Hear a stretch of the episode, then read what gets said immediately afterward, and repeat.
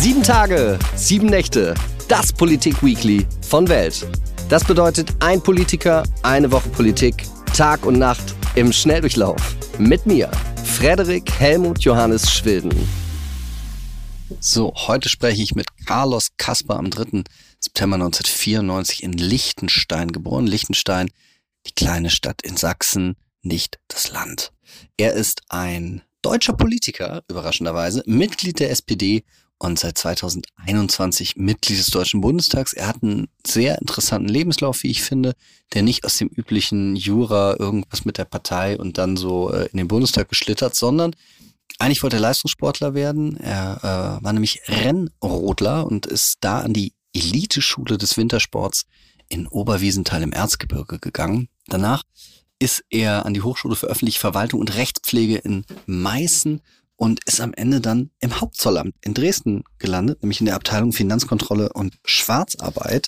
Ähm, und das zieht sich jetzt auch so ein bisschen durch den Bundestag, was er macht. Da geht es ihm vor allen Dingen um die Bekämpfung der Schwarzarbeit und der Steuerhinterziehung. Ich freue mich sehr, dass er heute hier ist. Herzlich willkommen, Carlos Kasper. Hallo. Wir äh, beginnen am Anfang immer mit ähm, drei banalen Fragen. Deswegen die erste. In welchem Club warst du diese Woche feiern? Es ist ja erst Donnerstag. Ähm, leider in gar keinem. ist, ist das was überhaupt, was du, wo du noch Zeit zu findest oder was geht oder wo du sagst, nee, geht gar es nicht mehr? Es geht noch, aber das ist wirklich selten. Ähm, ja, also leider, leider seltene Momente, die sind dann umso schöner natürlich, aber ähm, ja, es geht noch grundsätzlich. Man muss es wollen, ne? Und und tatsächlich äh, Techno, wie es für Berlin äh, sich gehört, oder was, was, was machst du beim Ausgehen? Nee, also in Berlin war ich tatsächlich noch gar nicht feiern. Ähm, das ist ein bisschen traurig, aber nee, also in, in Sitzungswochen kommt man tatsächlich nicht zum Feiern. Ähm, das muss man entweder danach machen. Aber doch dann die Techno-Beats in Berlin, aber in Leipzig tatsächlich gehe ich ganz gern raven. Da gibt es ja auch so eine kleine Techno-Szene, kleine große Techno-Szene, weil ja alle geflüchtet sind von den Berliner Mieten, ähm, dann in das schöne Leipzig. Wie findest du das neue Haftbefehl-Album Mein Park Baby? Oh, äh, jetzt wird's peinlich. Ich habe es leider noch nicht gehört. Ist, ist weil du auch Deutschrap irgendwie so hm, nicht so wirklich oder doch mal ganz interessant oder? Ach, nee, nicht so wirklich. Wir hatten diese Diskussion letztens ja. äh, mit äh, im Büro. Äh, nee, kann ich nicht mit. Aber es gibt Deutschrap-Hörer bei dir im Büro. Ja, ja. Ach, toll, sehr große sogar. Also sehr große Fans. Sehr gut. Und die letzte Frage. Was gibt es bei dir an Heiligabend? Oh, äh, ich gehe zu meinem Bruder, äh, die ganze Familie zu meinem Bruder und da gibt es, glaube ich, äh, ja, gegrilltes und äh, Sauerkraut und genau. Genial. Solche Dinge. Dann kommen wir äh, direkt zu den ernsten Themen dieser Woche. Ein Prinz, eine Richterin, die Mitglied der AfD ist, sowie ehemalige Soldaten aus der Bundeswehr und der NVA, so sagt es die Polizei und die Ermittlungsbehörden gerade, haben einen Staatsstreich geplant. 50 Menschen wurden dabei in Razzien in ganz Deutschland festgenommen. Und ich frage mich, was sollen wir tun, wenn die Mitte der Gesellschaft einen Staatsstreich plant? Ich, du hattest mir ja so diesen Titel ja schon vorge, ähm, vorgeschickt, ähm, um was wir uns heute unterhalten. Und ich bin ja nicht ganz sicher, ob das, äh, das trifft. Auch die Frage, ob sich das wirklich um die Mitte der Gesellschaft äh, handelt. Ähm, also ja, der Prinz ähm, was du alles so schön aufgezählt hast, ähm, ja, das ist, ja nicht die Mitte. Also das, ist, das sind ja irgendwelche rechten Spinner, die glauben irgendwie, äh, weil sie irgendwelches Blut in ihren Adern haben, könnten sie jetzt einen Staatsstreich machen und äh, alles wird schön und gut. Nichtsdestotrotz gibt es natürlich problematische Meinungen, auch in der Mitte und auch in meinem Wahlkreis. Das, das will ich ja gar nicht abstreiten. Aber äh, gerade auf diese Personengruppe würde ich äh, das sagen, dass es eben nicht die Mitte ist die da, die das organisiert hat. Ähm, das sind rechte Terroristen, ähm, rechtskonservative Leute, die hier irgendwas mit einer Monarchie machen wollen und äh, ja den Bundestag stürmen wollten und äh, ja sehr krude Ansichten haben auf diese Welt. Also ich, ich stimme dir total recht. Natürlich sind die nicht in der sozusagen gedanklich in der Mitte der Gesellschaft. Also das sind nach den bisherigen Erkenntnissen, wie du sagst, rechtsextreme Rechtsterroristen oder sowas. Aber das sind ja also Richter, ehemalige Soldaten. Ähm, das ist ja, das sind zumindest Menschen, die den Staat vertreten. Also die sind sogar in dem Sinne sogar wenn man das jetzt nicht politisch sieht, sondern in, innerhalb der Klassengesellschaft sieht, sogar relativ weit oben. So, also so meinte ich das eigentlich. Also das sind sozusagen von den Berufsbildern bürgerliche Leute. Also nicht Leute, die an den Rändern sind, der, finanziell, nicht Leute, die klassenmäßig an den Rändern sind. Was, was, was denkst du? Was, was bringt da solche Leute hin? Die ja eigentlich alles haben, was sie brauchen. Ja, äh, das weiß ich natürlich auch nicht so richtig. Ähm, das lässt sich mich auch ratlos äh, zurück, weil natürlich mein Wahlkreis umfasst auch Teile des Erzgebirges und natürlich hat man auch ähm, da auch diese Meinungen, dass dieser Staat nicht funktioniert, dass alles kaputt geht, alles geht vor die Hunde und äh, sowieso die Ausländer, sage ich jetzt mal so allgemein. Und es sind ja diese einfachen Lösungen, die, ja, die, die dann ja ja die verfangen in der Bevölkerung und die dann äh, zu so, sowas führen. Und äh, man hofft dann immer auch, dass Leute, die eine Richterin zum Beispiel ja eigentlich äh, gut denken sollte und Dinge auch hinterfragen sollte. Und man hofft dann immer, dass das eben nicht passiert, aber es ist halt nicht die Realität. Und ähm, ja, es gibt auch Leute, die in diesem Rabbit Hole sind und halt studiert haben und auch Jura studiert haben und tatsächlich auch im Bundestag saßen. Ähm, ja, also das ist schon, also da gibt's keine äh, Lösung, die mir da parat die man da parat haben kann und die man dann, ähm, ja, ein Lösungsschema dann vorgeht und dann wird alles gut. Und das ist, glaube ich, ein sehr langer Weg, den man da gehen muss. Dinge klar benennen, Rechtsextremismus klar benennen, rechtsextremes Gedankengut klar benennen und auch, ähm, aber auch Lösungen den Leuten vorschlagen und äh, Dinge erklären und Politik erklären und politische Entscheidungen äh, deutlicher machen, warum die getroffen werden und dass es eben nicht so einfach ist, wie manches den Anschein ha hat. Und ja, so versuche ich zumindest in meinem Wahlkreis vorzugehen, um ja auch solche Dinge vorzubeugen und aber auch natürlich, um für die Demokratie zu werben. Du, du hast ja gerade angesprochen, eben Wahlkreis, Erzgebirge, Sachsen. Das ist natürlich das, was man sozusagen, wenn man Spiegelcover und sowas verfolgt, das, also das, und aber tatsächlich auch Statistik anguckt, natürlich, da kommt es überdurchschnittlich häufig zu ähm, so rechten Veranstaltungen, sowas. Gleichzeitig aber habe ich mir das nochmal angeguckt, eine Studie von der Friedrich-Ebert-Stiftung aus dem Jahr 2020. Und da geht's um Gesamtdeutschland, also nicht nur Sachsen oder nicht nur einen Teil davon, sondern da, diese Studie aus dem Jahr 2020 sagt, weniger als die Hälfte der Menschen in Deutschland ist damit zufrieden, wie die Demokratie in unserem Land funktioniert. Und zwei Drittel glauben, dass es den nachfolgenden Generationen schlechter gehen wird. Irgendwie, also was, also klar, wir haben, es ist nicht immer einfach in Deutschland, aber ich würde sagen, wenn ich es international und überhaupt angucke, geht es uns tatsächlich unendlich gut. Woher kommt diese Unzufriedenheit? Woher glauben Leute, diese Demokratie funktioniert nicht? Also es sind ja immer auch, also so, so, so Umfragen sind ja auch immer Momentaufnahmen. Ich, ähm, deswegen würde ich das ein bisschen relativieren. Aber trotzdem, jetzt leben wir gerade in einer Zeit, wo wir gedacht haben, zumindest ähm, der Frühling wird schön, äh, wir kommen aus der Corona-Zeit raus, die Wirtschaft erholt sich und alles ähm, gehört, alles Schlimme gehört der Vergangenheit äh, an. Und dann äh, überfällt Russland im Fe Ende Februar eben die Ukraine und gar nichts mehr ist in Europa so, wie es davor war.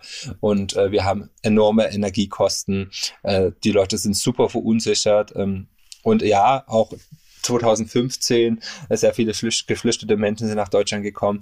Ähm, das spielt da auch eine Rolle, einfach nur, ähm, weil es viele Jahre enorme Unsicherheiten immer wieder gab. Und ähm, die Leute denken eben, das setzt sich sofort ähm, und ähm, es wird immer schlimmer. Wir haben weiterhin die Klimakrise, die uns weiter in Atem hält und äh, wo wir versuchen gegenzusteuern natürlich als Politik. Und dann trifft man auch häufig unpopuläre Entscheidungen und ähm, die notwendig sind, um äh, Dinge zu regeln. Und die muss man einfach besser erklären und besser ähm, ja, begründen. Und ja, hoffe so, dass man da wieder die Leute zurückholt. Was eben, das haben wir vorhin schon kurz angesprochen, AfD-Reichsbürger, wir hatten das aber auch mit Corona-Demonstrationen, die sind sehr, sehr stark in Teilen äh, Ostdeutschlands. Ist das sozusagen die logische Konsequenz aus einer versäumten Wiedervereinigungspolitik? Also sind Leute da unzufrieden, weil da viel falsch gemacht worden ist, aus deiner Sicht? Es wurde was falsch gemacht. Ähm, ich würde nicht so gehen, dass das der alleinige Grund ist oder dass der Hauptgrund ist. Ähm, da gibt es viele Gründe. Das wird wahrscheinlich auch ein bisschen zu äh, einfach machen zu sagen, ähm, die, die Wende ist schuld und die Fehler nach der Wende sind schuld. Ähm, da hängt vieles mit drin. Und ähm, ja, die AfD, also man muss ja ganz klar sagen, das war ja auch äh, ein Schlag gegen die AfD, die Verhaftungen. Äh, wenn ich mir jetzt gerade angucke, eine Person, die im äh, ja, für die AfD im Kreistag saß bis Juni äh, diesen Jahres, wurde auch verhaftet in Olbernhau im Erzgebirge. Das ist jetzt nicht mein Wahlkreis, aber dann noch Erzgebirge. Genau. Also das ist schon krass. Und die Richterin, AfD, ehemalige AfD-Abgeordnete, war immer noch in einem Schiedsgericht von der AfD vertreten, was wir jetzt schon wissen. Also das ist schon, äh, ja, da, das, das muss man nochmal genauer beobachten und nochmal schauen. Die Probleme nach der Wende sind ein Teil, glaube ich, die Unzufriedenheit.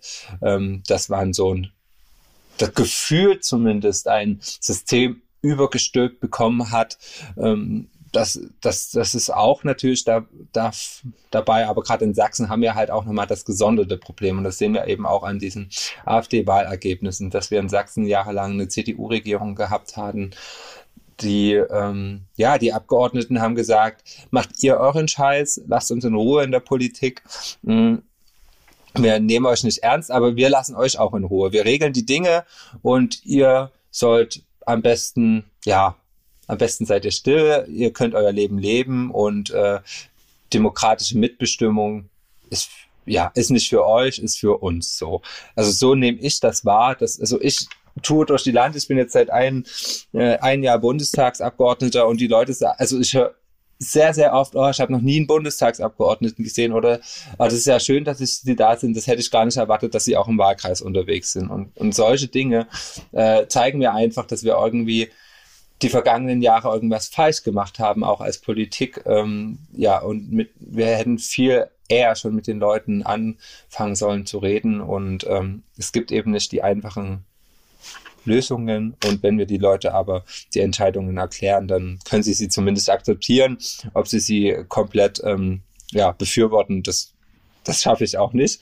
Aber zumindest Akzeptanz ist ja auch äh, schon ein Stück weit wichtig, um eine, eine, ja, eine demokratische Basis zu haben. Du, und das finde ich total toll, weil ich das finde, dass dieser Beruf und solche Berufe auch viel zu wenig im Bundestag vertreten sind. Du bist Zollbeamter gewesen, bevor du äh, in den Bundestag gegangen bist. Und was ich, und ich habe ich gucke auch gerade so eine Sendung, die heißt SWAT, da geht es halt um so eine Spezialeinheit in, äh, in äh, Amerika. Da ähm, ist das auch ein Thema gerade in der neuen Staffel, dass ähm, Polizei, Militär und also Exekutivstrukturen teilweise anfällig für solche Bewegungen sind. Also wenn wir uns angucken, dass ähm, bei diesem Umsturz ehemalige Soldaten mit dabei waren, es gab das bei der KSK-Truppe, ähm, es gibt in, in Bayern sind Reichsbürger überdurchschnittlich proportional in der bayerischen Polizei vorhanden. Hast du in dieser kurzen Zeit, in der du da warst, so Menschen in deinem Arbeitsumfeld gehabt, wo du gesagt hast, Moment, wie steht denn das da eigentlich mit der Verfassungstreue? Mm. Tatsächlich nicht. Ähm, dann müsste ich jetzt lügen. Also manch, natürlich wurden manchmal komische Meinungen gesagt und natürlich ähm, ja, wo man sich auch vielleicht mal gewundert hat. Äh, hm. äh, aber jetzt, dass ich jetzt hart überlegt hätte, ähm, ist das jetzt ein Reichsbürger? Äh, so war, also definitiv nein, muss man ganz sa klar sagen. Äh, ja, genau. Also ich habe da jetzt keine Erfahrung machen können. Weil du jetzt gesagt hast, so man, man hat schon mal zumindest was gehört, wo du dir so deinen Teil gedacht hast, das war aber, weiß ich nicht, das war so, schlechte Schicht gehabt und Wut oder was, was, was, was war das dann? Nein, aber so schon, also sehr rechte Ansichten gegenüber Ausländern zum Beispiel. Also das ist schon vertreten. Und ich meine, das Beamtentum ist ja jetzt nun nicht dafür bekannt, die Speerspitze einer Revolution zu sein. Ähm, das ist ja auch ja, ist ja nun so. Also wer geht denn in den Staatsdienst? Leute, die sich schon eher, also die es gut finden, eine Sicherheit zu haben, ähm, einen sicheren Job zu haben. Ähm, genau, aber es waren auch genauso Linke oder auch Grüne oder also es waren alle Ansichten vertreten, aber eben halt auch kritische, also die ich kritisiert habe, Meinungen natürlich da. Aber ja, damit muss man eben auch umgehen und ja. Würdest du sagen, wenn wir uns ja angucken, Exekutive, also Polizisten, dann aber auch eben aus der Rechtsprechung Richter, guckt unser Staat zu wenig hin, wer in den Staatsdienst kommt? Bei der Evaluierung, dass man die Leute checkt. Also ich weiß, mein Vater war Beamter, der musste irgendwie so sagen, ich bin nicht bei Scientology, bei der Linkspartei, äh, auch wirklich super interessant. Der musste damals, als er Beamter geworden ist, einen AIDS-Test machen. Ähm, was ich auch, was ich auch, also wirklich einen krassen Eingriff irgendwie in, in die Persönlichkeit finde. Bei den anderen Sachen kann ich das natürlich irgendwie verstehen, weil das sind Ideen, also politische Werte, so. Ähm, wird da zu wenig gemacht? Ja gut, also ob jetzt die Linkspartei abgefragt werden muss, weiß ich jetzt nicht, aber ähm, es ist, glaube ich, schwierig, weil man kann natürlich äh, nicht als Staat sofort alle aussortieren, da harte Tests ähm, durchzuführen und zu sagen, nee, du, du hast die und die Meinung, wenn sie klar gegen die Verfassungstreue ähm, sprechen, dann ist das natürlich klar, dann dürfen die nicht eingestellt werden. Jetzt schon. Ähm, ich würde mir nur manchmal wünschen, dass man ein bisschen kritischer auch gegenüber den eigenen Leuten, die schon im Dienst sind, ist. Ähm, aber also kritischer in Form von auch Dinge hinterfragt, ob es wirklich, ähm, ja, die Geschichte sein muss. Ähm, Gerade die sächsische Polizei, ähm, ja, da hat man eben auch als Linker ähm, schon einige Erfahrungen sammeln müssen, wo äh, sich die Polizisten, die Kolleginnen und Kollegen von der Polizei eben nicht korrekt verhalten hat. Das sage ich auch explizit als GDP-Mitglied, als ähm, äh, Mitglied der Gewerkschaft der Polizei. Und ja, der, der, ja, der Fisch stieg immer vom Kopf her und die sächsischen Innenminister waren eben halt ähm, so, ähm, dass sie immer die Hand drüber gehalten haben über alle Dinge und ja, viele Skandale einfach totgeschwiegen und ausgesessen haben. Und ich bekomme zumindest mit, auch gerade in den oberen Ebenen, dass da tatsächlich auch ein Umdenken ähm, stattgefunden hat über die Jahre und das weiterhin stattfindet. Das ist natürlich auch ein Prozess. Ähm, aber ja, es, es wird besser, aber sehr langsam, sehr schleppend. Bevor wir zum nächsten Thema kommen, die letzte Frage. Warum bist du als linker Mensch zum Zoll gegangen und bist Mitglied einer Polizeigewerkschaft geworden? Ähm, genau, ich habe über Justiz studiert, also äh, auch eine Beamtenlaufbahn gemacht, über die sächsische Justiz tatsächlich. Ähm, hat vielerlei Gründe. Äh, einer der Gründe war auch das Geld, das man während des Studiums bekommen hat. Das war ein duales Studium und ich habe Leistungssport gemacht, Rennhodeln und ähm, war da auf dem Internat und wollte eben meine Eltern äh, nicht mehr auf der Tasche liegen. Deswegen habe ich mich für so ein duales Studium äh, entschieden und genau, bin dann über ein paar Umwege zum Zoll gegangen. Ich fand das, das was sozialdemokratischeres gibt es ja eigentlich gar nicht, wie die Mindestlöhne oder Tariflöhne zu kontrollieren. Ähm, deswegen passt es natürlich und ähm, auch, also auch als Sozialdemokrat sage ich das ganz klar. Ich möchte einen, Staat, einen starken Staat, weil ähm, ein schwacher Staat, den, der wird nur genutzt von den Reichen und Superreichen. Das sehen wir gerade in, äh, in den USA, wo sich irgendwie ja Leute, die sehr, sehr gut verdienen oder ein hohes Vermögen haben, äh, zurückziehen in solche Communities, die von privaten Wachdiensten beschützt werden und solche Dinge. Deswegen, klar, wir brauchen einen starken Staat, auch für die Schwachen im Land. Und das ist äh, eine feste Überzeugung. Und deswegen äh, passt es ja auch so gut mit GDP, ähm, Sozialdemokratie und Zollbeamte. Also ich finde das auch, ja, auch als linker Sozialdemokrat sage ich das mit voller Überzeugung. Das passt total. Das nächste Thema dazu. Die EU plant die Einführung einer Bargeldobergrenze von 10.000 Euro. Warum soll ich denn bitte jetzt keine 10.000 Euro mehr im Koffer haben können? Ja, also da, ich weiß jetzt nicht, hattest du denn das schon mal 10.000 Euro im, äh, ich hoffe, ich löse jetzt keine Verdachtsmeldung bei der FIU aus, aber äh, ja, siehst du, siehst Nein. du. Also, wir haben ein großes Problem. Wir sind in Deutschland ein wirklich ein Geldwäscheparadies, das muss man sagen. Das machen wir gerade besser. Äh, wir verbessern die Situation ähm, den, für die Behörden. Wir kämpfen gegen daran an. Aber ähm, niemand kann mir sagen, dass das Freiheit ist, wenn jemand ähm, ein Auto mit 15.000 Euro Schein ähm, ja, bezahlen kann. Also das ist doch, das ist doch Quatsch, das macht doch niemand.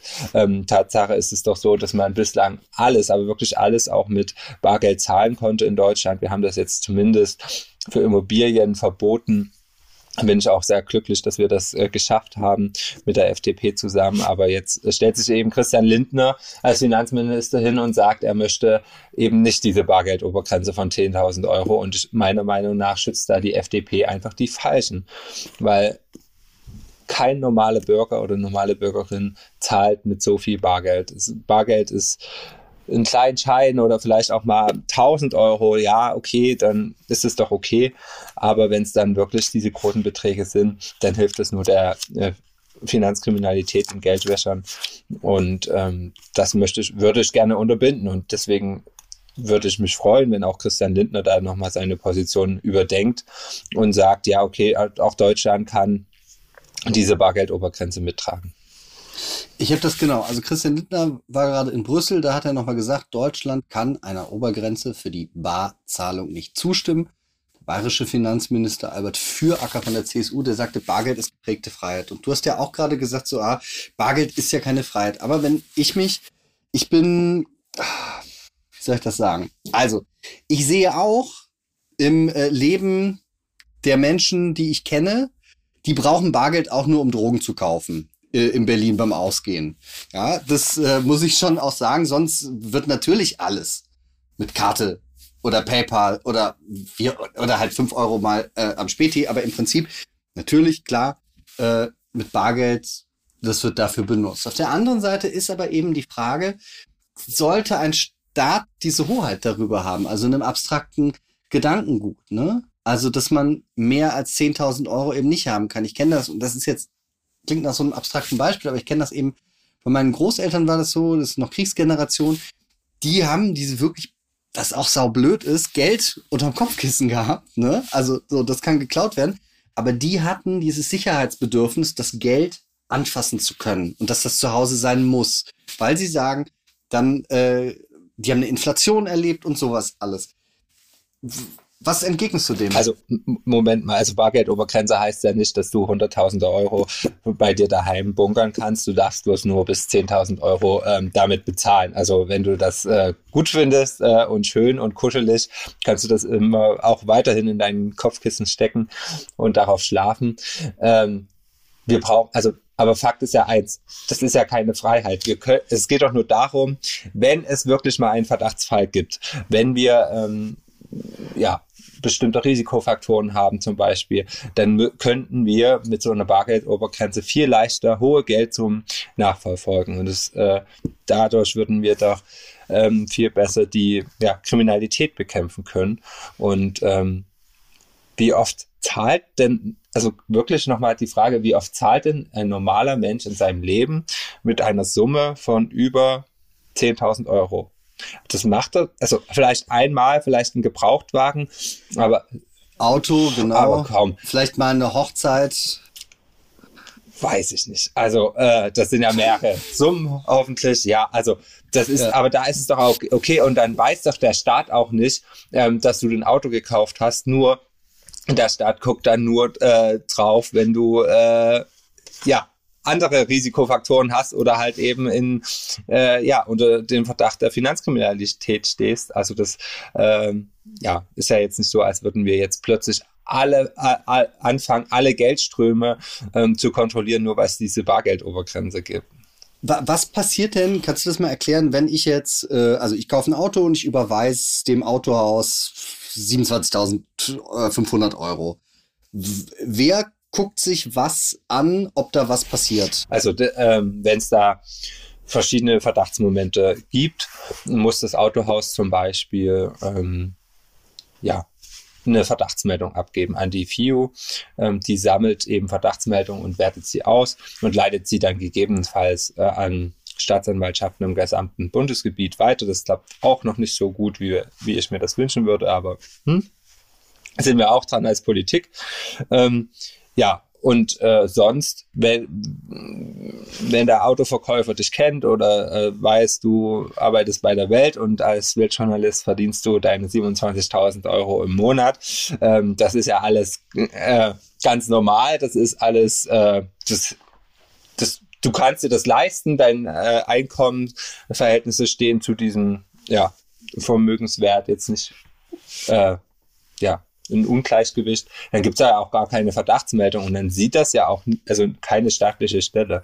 Das ist ja nur, wenn jetzt zum Beispiel jemand ähm, ankommt mit einem großen Bargeldkoffer, 50.000 Euro und sagt, äh, das Auto, das will ich jetzt und äh, ja, äh, der Autohändler weiß vielleicht gar nicht, die, woher jetzt dieses Geld kommt, so, dann, oder es kommt noch andere Dinge komisch vor und so. Und dann kann er diese Verdachtsmeldung oder muss er diese Verdachtsmeldung abgeben. Was ist denn ein Anhaltspunkt für kommt mir komisch vor? Weil ich kann jetzt nicht sagen, ach, der trägt ja äh, gebrauchte Reeboks und gar nicht Gucci. Das ist ja, also da weißt du, weil du gemeint hast, wie, wie, wie kann man das denn sagen, dass da ein Verdachtsmoment besteht? Ja, die, die unterhalten, also genau, das ist ja wirklich nur, ähm, wenn jemand mit Bargeld kommt, wenn jemand normal mit Geld, äh, ähm, also mit Chiralgeld bezahlt, dann ist ja alles gut. Ähm, dann dann gibt es meistens auch keine Verdachtsmeldung. Aber ähm, es ist schon sehr auffällig, wenn man mit zwei Bargeldkoffern ankommt und die auf den Tisch stellt und sagt, ähm, hier bitte, ähm, ich möchte den und den Wagen. Also das wäre jetzt schon sehr mhm. auffällig. Mhm. Von wem gehen in Deutschland denn die, die, die schlimmsten sozusagen Steuerverbrechen aus? Sind das, ist das sozusagen reiche, obere Mittelschicht bis richtig reich oder ist das organisierte Kriminalität? Weißt du das? Also, äh, die Unterscheidung würde ich jetzt gar, also treffen, was organisierte Kriminalität ist und äh, also die, also das fällt mir jetzt schwer. Ja. Ja, wenn du reich bist und eine Million hinterziehst, weil du eine Million haben willst, bist du ein Arsch und eine Einzelperson. Wenn du mit 50 Leuten Drogen verkaufst und Zigaretten schmuggelst, dann bist du organisierte Kriminalität. Ja, also da liegen, also habe ich jetzt keine, ähm, keinen Überblick darüber, wie, also ich weiß zum Beispiel nur, dass äh, 100 Milliarden Euro im Jahr durch Steuerhinterziehung, Sozialversicherungsbetrug oder sonst, also so ähnliche äh, Sachverhalte ähm, ja, fehlen in den, in den Kassen des Staates. Und genau. Und was. Das ist, da kommt alles zusammen. Wenn in einzelnen Bundesländern gibt es einmal im Jahr, ich würde sagen so Nordrhein-Westfalen, Berlin zum Beispiel, da sagt man aber jetzt richtig großer Schlag gegen die Clankriminalität. Dann geht man in äh, äh Spätkaufs, Casinos, äh, äh, Shisha-Bars, Barbershops und sowas. Ist das aus deiner Sicht, ist das berechtigt? Weil da wirklich in so großen Sachen äh, Dinge passieren. Oder zum Beispiel aus, aus der Linksfraktion in Berlin hieß es dann, nee, das, das ist Rassismus, der da passiert. Wie ja. siehst du das? Also diese äh, erstmal das ist ja ein Punkt erstmal, ob man solche große Großeinsätze fahren sollte, ob die wirklich was bringen und ob das äh, klug ist, das zu machen. Da halte ich nicht viel davon. Das ist meistens äh, nur Show und wenn man dann nochmal, was ist denn rausgekommen, nochmal nachfragt, dann ist es meistens nichts. Ähm, also gerade der Zoll, der darf ja auch äh, einfach äh, während der Öffnungszeiten zum Beispiel die Finanzkontrolle Schwarzarbeit, was ich gemacht habe. Wir können während der, alle Shops und alle Gaststätten zum Beispiel während der Eröffnungszeiten ganz normal betreten und auch die Leute nach ihren Arbeitsverhältnissen fragen. Äh, teilweise, also genau, dann gibt's noch eine andere Zolleinheit, die jetzt zum Beispiel für Verbrauchssteuern zuständig ist.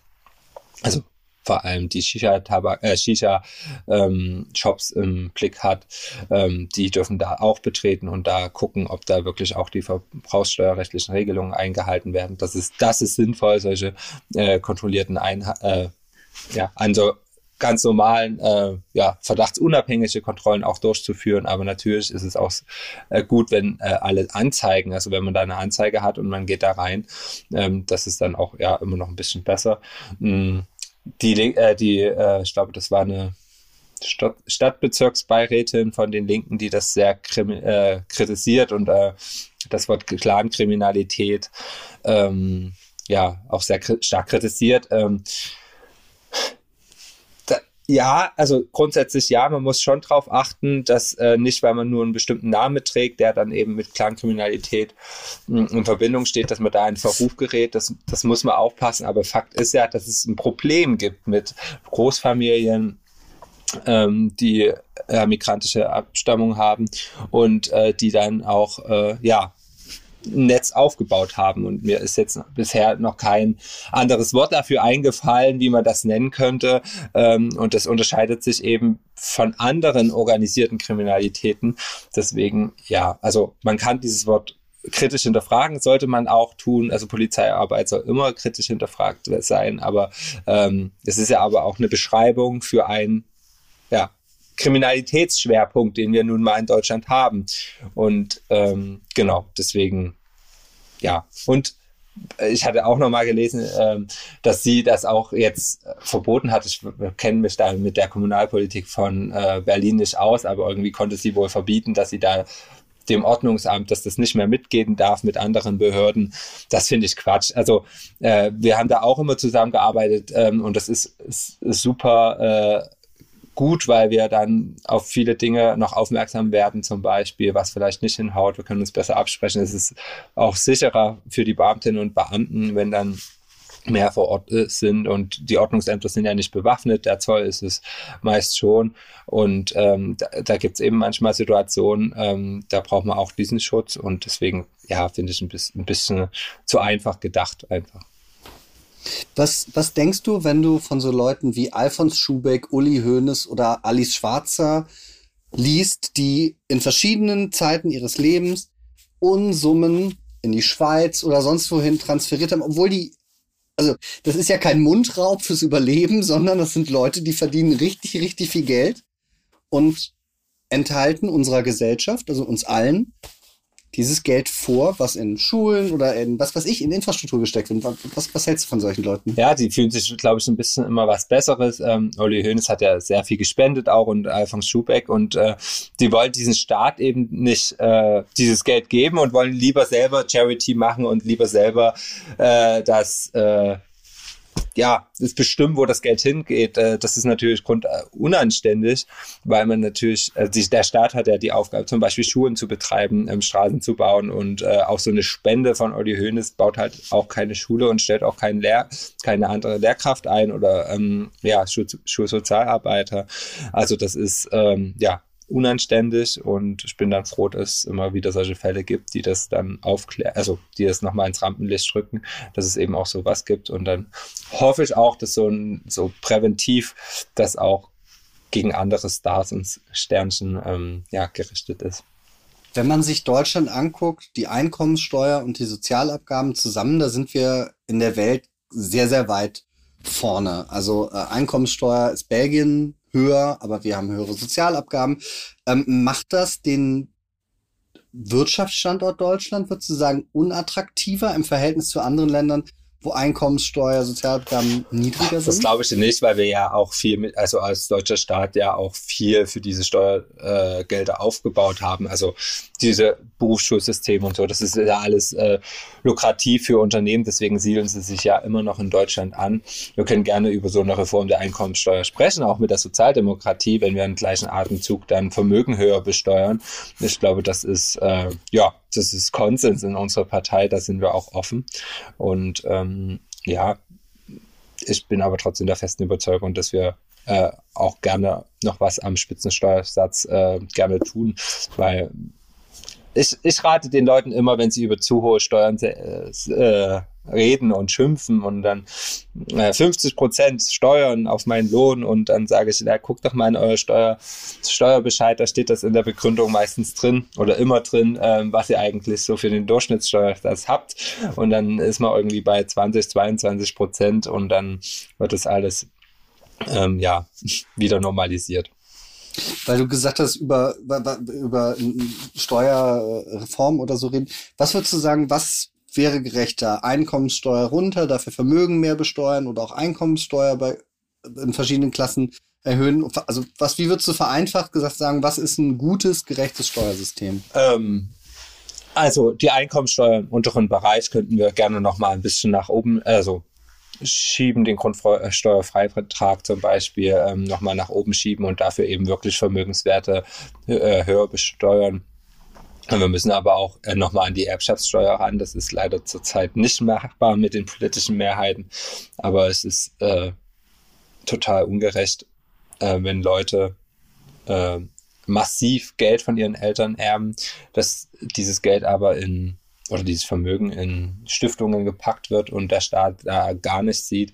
Das ist äh, ja nicht, nicht gut. Ähm, deswegen gibt es ja auch den Vorschlag vom Ostbeauftragten der Bundesregierung und von Marcel Fratscher, so ein äh, Grunderbe einzuführen, dass äh, alle, die 18 werden, 20.000 Euro bekommen.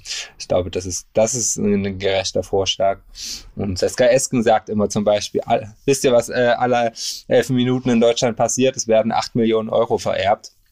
Und wenn man dann sich ja, und wenn man sich das mal anguckt, das ist doch ungerecht, dass ich äh, nichts bekomme und alle ähm, Leistungs, alle anderen leistungslos äh, schon. Also, nee, Spaß beiseite. Ähm, es ist total unge äh, ungerecht, wie in Deutschland vererbt wird. Und da geht es mir auch gar nicht um den, ähm, ja, den Freibetrag, den Erbschaftsfreibetrag, wenn man das anguckt, ähm, der liegt ja ungefähr bei 500.000 ähm, in der geradlinischen, also Eltern zu Kind zum Beispiel. Äh, ja, die Leute, die da drüber sind und tatsächlich Erbschaftssteuer zahlen müssen oder auch die im unteren Bereich Erbschaftssteuer zahlen müssen, äh, die bezahlen ähm, viel mehr prozentual als die wirklich Superreichen, ähm, weil die Superreichen, die haben es halt ge gelernt ähm, oder die haben gute Berater, die ihnen sagen, wie sie die Erbschaftssteuer umgehen und da müssen wir noch besser äh, hingucken und dann auch dieses Betriebsvermögen nochmal kontrollieren, ob das wirklich so äh, sein muss, wie es in Deutschland ist, dass das geschont wird. Letzte Frage zu dem ganzen ähm, Steuer und so Thema, aber ich frage mich also, natürlich ist das ungerecht, wenn ich jetzt 10 Millionen erbe und mein äh, Freund aus der Schule sozusagen oder meine Freundin aus der Schule nichts. Stimmt.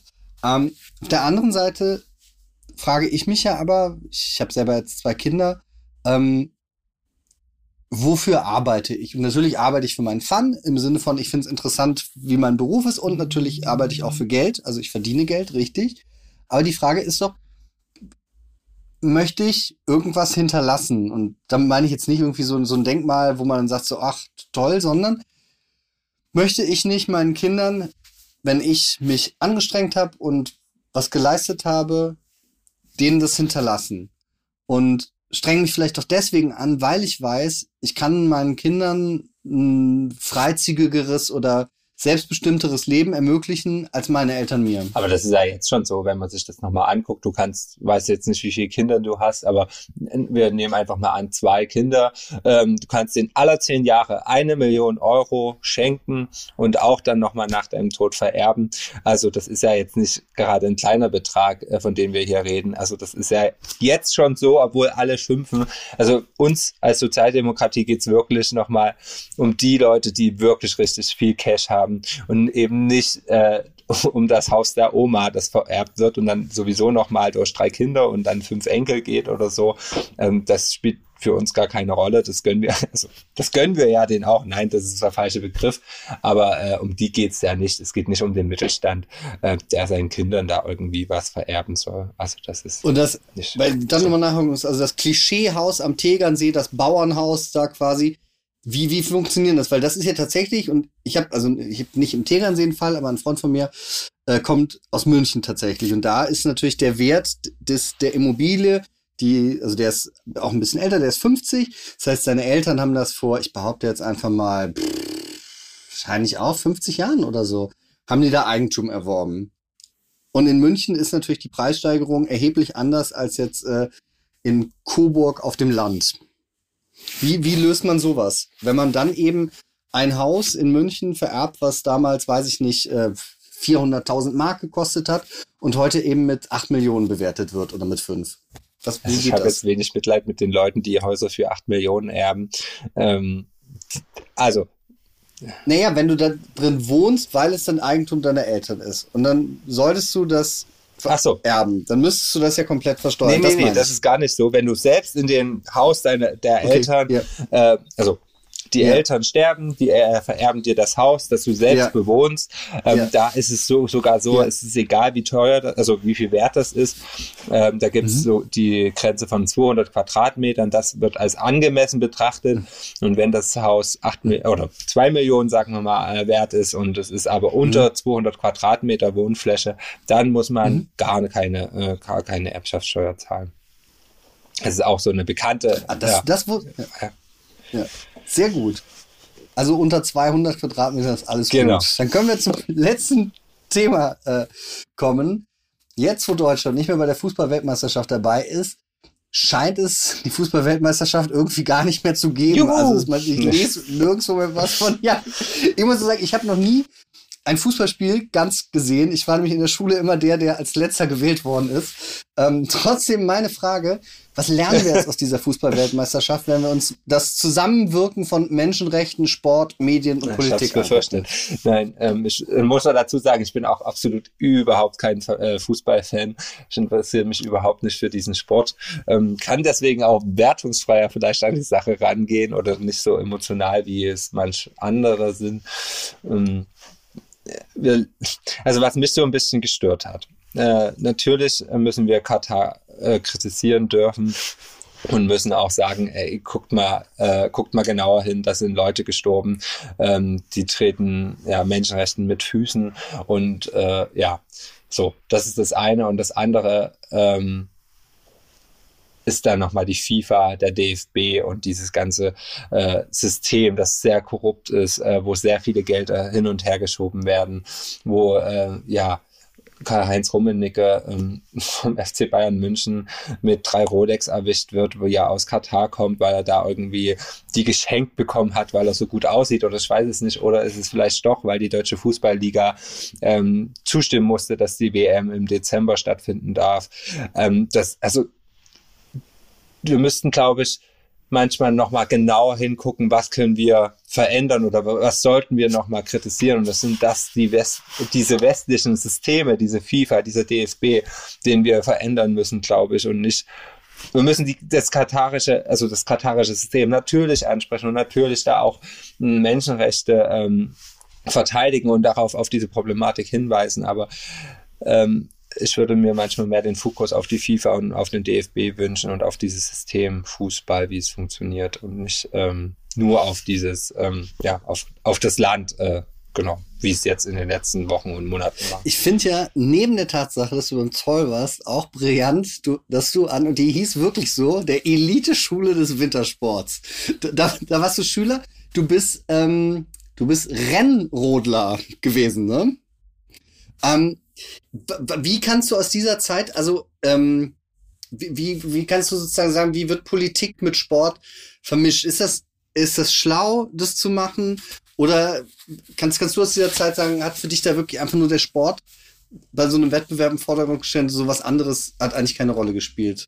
Oh, das kann man gar nicht vergleichen, weil also Rennschlitten ähm, wir sind zwar sehr, sehr erfolgreich als Deutschland, muss man auch nochmal sagen, in dieser Sportart, ähm, aber die Gelder, die da fließen, sind ähm, ein Witz eher. Also das, äh, die haben alle einen Job noch, die das machen. Also die sind Berufssoldaten oder ähm, ja, Bundespolizisten, Landespolizisten, genau, da gibt's so Förderprogramme. Genau, also die, die können nicht von diesem Sport allein leben. Ähm, deswegen kann man das äh, schlecht vergleichen. Kannst du sagen, wie, wie du dich als schwuler Mann in Katar verhalten hättest? Als Profisportler, der da äh, sein Land in der Mannschaft repräsentieren müsste? Hättest du gesagt, ich spiele da nicht oder wärst du hingefahren? Ja. Hast du immer drüber nachgedacht? Hm, tatsächlich nein. Also, äh, weil ich nicht in dieser Situation bin und ich finde es jetzt äh, schwierig, äh, über, also mich da hineinzuversetzen oder äh, für andere diese Entscheidung ähm, zu übernehmen. Also ich sitze hier im Warmen und Trocknen und ähm, bin eben ich bin geoutet, viele Fußballer sind es nicht, um dann zu sagen, ähm, naja, ihr hättet so und so als schwule Fußballer reagieren müssen, finde ich ah, schwierig. Also, nee, habe ich auch nie drüber nachgedacht. Ich finde dieses, diese Frage, gerade was das Outing und wie sollen sich Leute verhalten in sozusagen exponierten Positionen. Ich fand das ganz interessant. Rosa von Braunheim hatte gerade ja, ich glaube, er hatte gerade Geburtstag irgendwie. Also irgendwie ist viel Rosa von Braunheim durchgeschwört. Und da habe ich mich nochmal dran erinnert, der hat ja damals Menschen im Fernsehen ohne deren Einverständnis einfach geoutet. Also Biolek hat er damals im Fernsehen geoutet und Harpe Kerkeling, weil Rosa von Braunheim eben sagt, man hat eine Verantwortung irgendwie dafür, dass es auch für die anderen besser wird. Und andere sagen, nee, Moment, das muss jeder für sich selbst bestimmen. Ist das, ist, wie, wie siehst du das? Also hat, hat man sozusagen da eine Verantwortung, auch was für die Rechte von Schwulen, Lesben, Transpersonen einzustehen? Oder würdest du sagen, nee, du verstehst jeden, der sagt, nee, ich möchte damit nichts zu tun haben, weil ich, das meine Privatsache ist und ich muss jetzt nicht hier zum Märtyrer werden. Wie siehst du das? Hm, das ist eine ganz schwierige Geschichte. Ähm, also ich glaube schon, dass man Verantwortung hat, vor allem wenn man in so, einer exponierten Position ist. Ähm, da trägt man Verantwortung, egal welche Sexualität. Ähm, ich würde mir auch wünschen, dass äh, mehr Fußballspieler mit ihrer Sexualität offener umgehen. Aber jetzt der einen Person zu sagen, du musst jetzt das tun, nee, das halt, das würde ich für falsch halten. So, also nee. Was ich noch irgendwie ganz interessant fand da an diesem, äh, ja, und jetzt muss man nach Katar fahren und da irgendwie allen sagen, äh, wie sozusagen Demokratie und äh, Menschenrechte funktionieren. Wenn ich dann wieder nach Deutschland gucke, die letzten Jahre sind die Angriffe auf Schwule, Lesben, Trans, Interpersonen nach oben gegangen. Ähm, wie können wir selber bei uns diese Probleme, die wir auch nachweislich haben, und wir hatten dieses Jahr auch schon Todesfälle ähm, in dem Bereich von, von, von Gewaltverbrechen gegenüber äh, sexuellen Minderheiten. Was, was können wir in Deutschland tun, damit es bei uns besser wird? Naja, für mehr Offenheit werben, für äh, ja, auch sichtbar sein, ganz klar. Also die CSD äh, helfen in Deutschland immer noch, ähm, da das ja besser zu ja, also die Sichtbarkeit zu zeigen. Und ja, es ist weiterhin ein langer Weg dafür, Akzeptanz zu werben. Genau, aber es, man muss es immer wieder versuchen. Siehst du Deutschland als mittlerweile, ich sag mal, gleichberechtigte Gesellschaft an? Siehst du das? Oder würdest du sagen, nee, das ist echt noch ein sehr, sehr weiter Weg? Also ich glaube, homosexuelle Männer haben es äh, deutlich einfacher als vor 20 Jahren oder 10 Jahren. Also das, ähm, da sind wir jetzt echt schon gut, muss man ja auch deutlich sagen. Bei Transpersonen ist es noch lange nicht so. Ich glaube, da vor denen liegt noch ein Weg, vor dem, also für die ganze Gesellschaft ist dieser Weg noch zu gehen, diese Akzeptanz. Ähm, genau, aber für homosexuelle Männer ist es schon deutlich einfacher geworden sagt Carlos Kasper und trotz der ernsthaften Themen, wie immer, es war der schönste Tag in meinem Leben. Vielen, vielen Dank, dass du da warst. Sehr schön. Alles klar. Schönen Danke. Dank. Vielen Dank. Tschüssi.